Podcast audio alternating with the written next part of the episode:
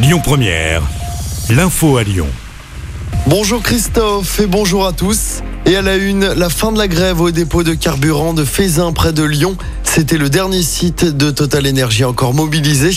Après 42 jours de grève, le mouvement a donc été suspendu hier soir. Pourtant, la CGT n'a pas obtenu gain de cause sur les salaires. Une nouvelle panne sur le métro B hier soir à Lyon. Elle a débuté vers 18h20. C'était à cause d'un incident technique du système de pilotage automatique. Cette fois, il n'y a pas eu d'évacuation de passagers dans les tunnels. Des bus relais ont été mis en place entre Gare d'Oulin et la gare de la Pardieu. Le trafic a pu reprendre vers 19h30. Dans l'actualité également, ce drame près de Lyon. Une femme s'est immolée par le feu avant de se jeter sur les rails. Ça s'est passé hier en fin d'après-midi.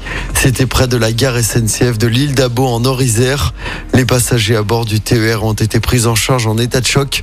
Le trafic SNCF entre Lyon et Grenoble a été interrompu entre 18h et 20h15.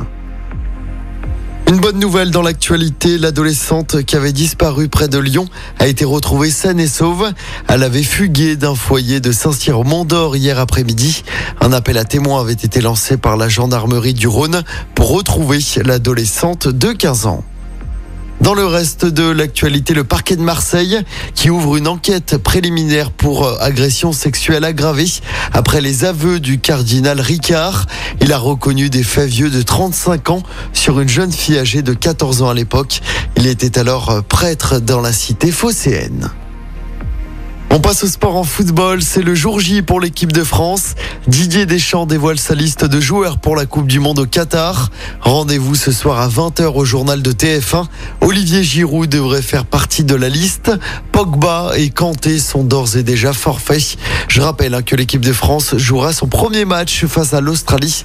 Ce sera dans un peu moins de deux semaines, le mardi 22 novembre à 20h. Et puis après avoir été retardé à cause de la météo, la route du Rhum partira cet après-midi de Saint-Malo. Le départ sera donné à 14h15. 138 bateaux sur la ligne de départ pour tenter de rallier la Guadeloupe.